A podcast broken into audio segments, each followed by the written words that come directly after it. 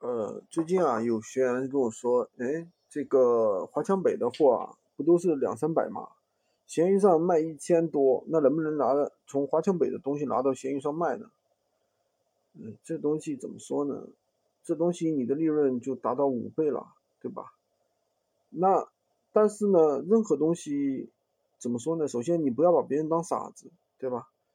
闲鱼无货源卖货，你就算倒货，一个正常一个东西的利润。纯利就在百分之十到百分之三十之间。那如果说你百分之五十，那么两种情况：一种你的货本身有问题，跟你的描述不一致，对吧？或者是说，呃，就是说你卖的过于高，对吧？有个别客户会买，你的销量会上不去的。所以说这个东西怎么说呢？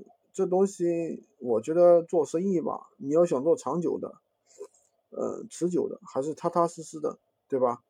就是弄个百分之十到百分之三十的纯利润就可以了，对吧？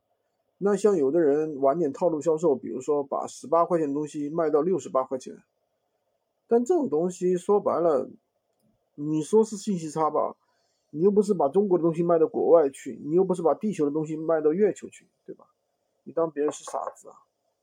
到时候呢，人家拿到货之后，对吧？第一呢，有个别客户可能会发现这种情况，对吧？那你就比较麻烦。那你这样操作的话，到时候有退货呀、售后啊，我觉得这种的话也没有什么意思，好吧？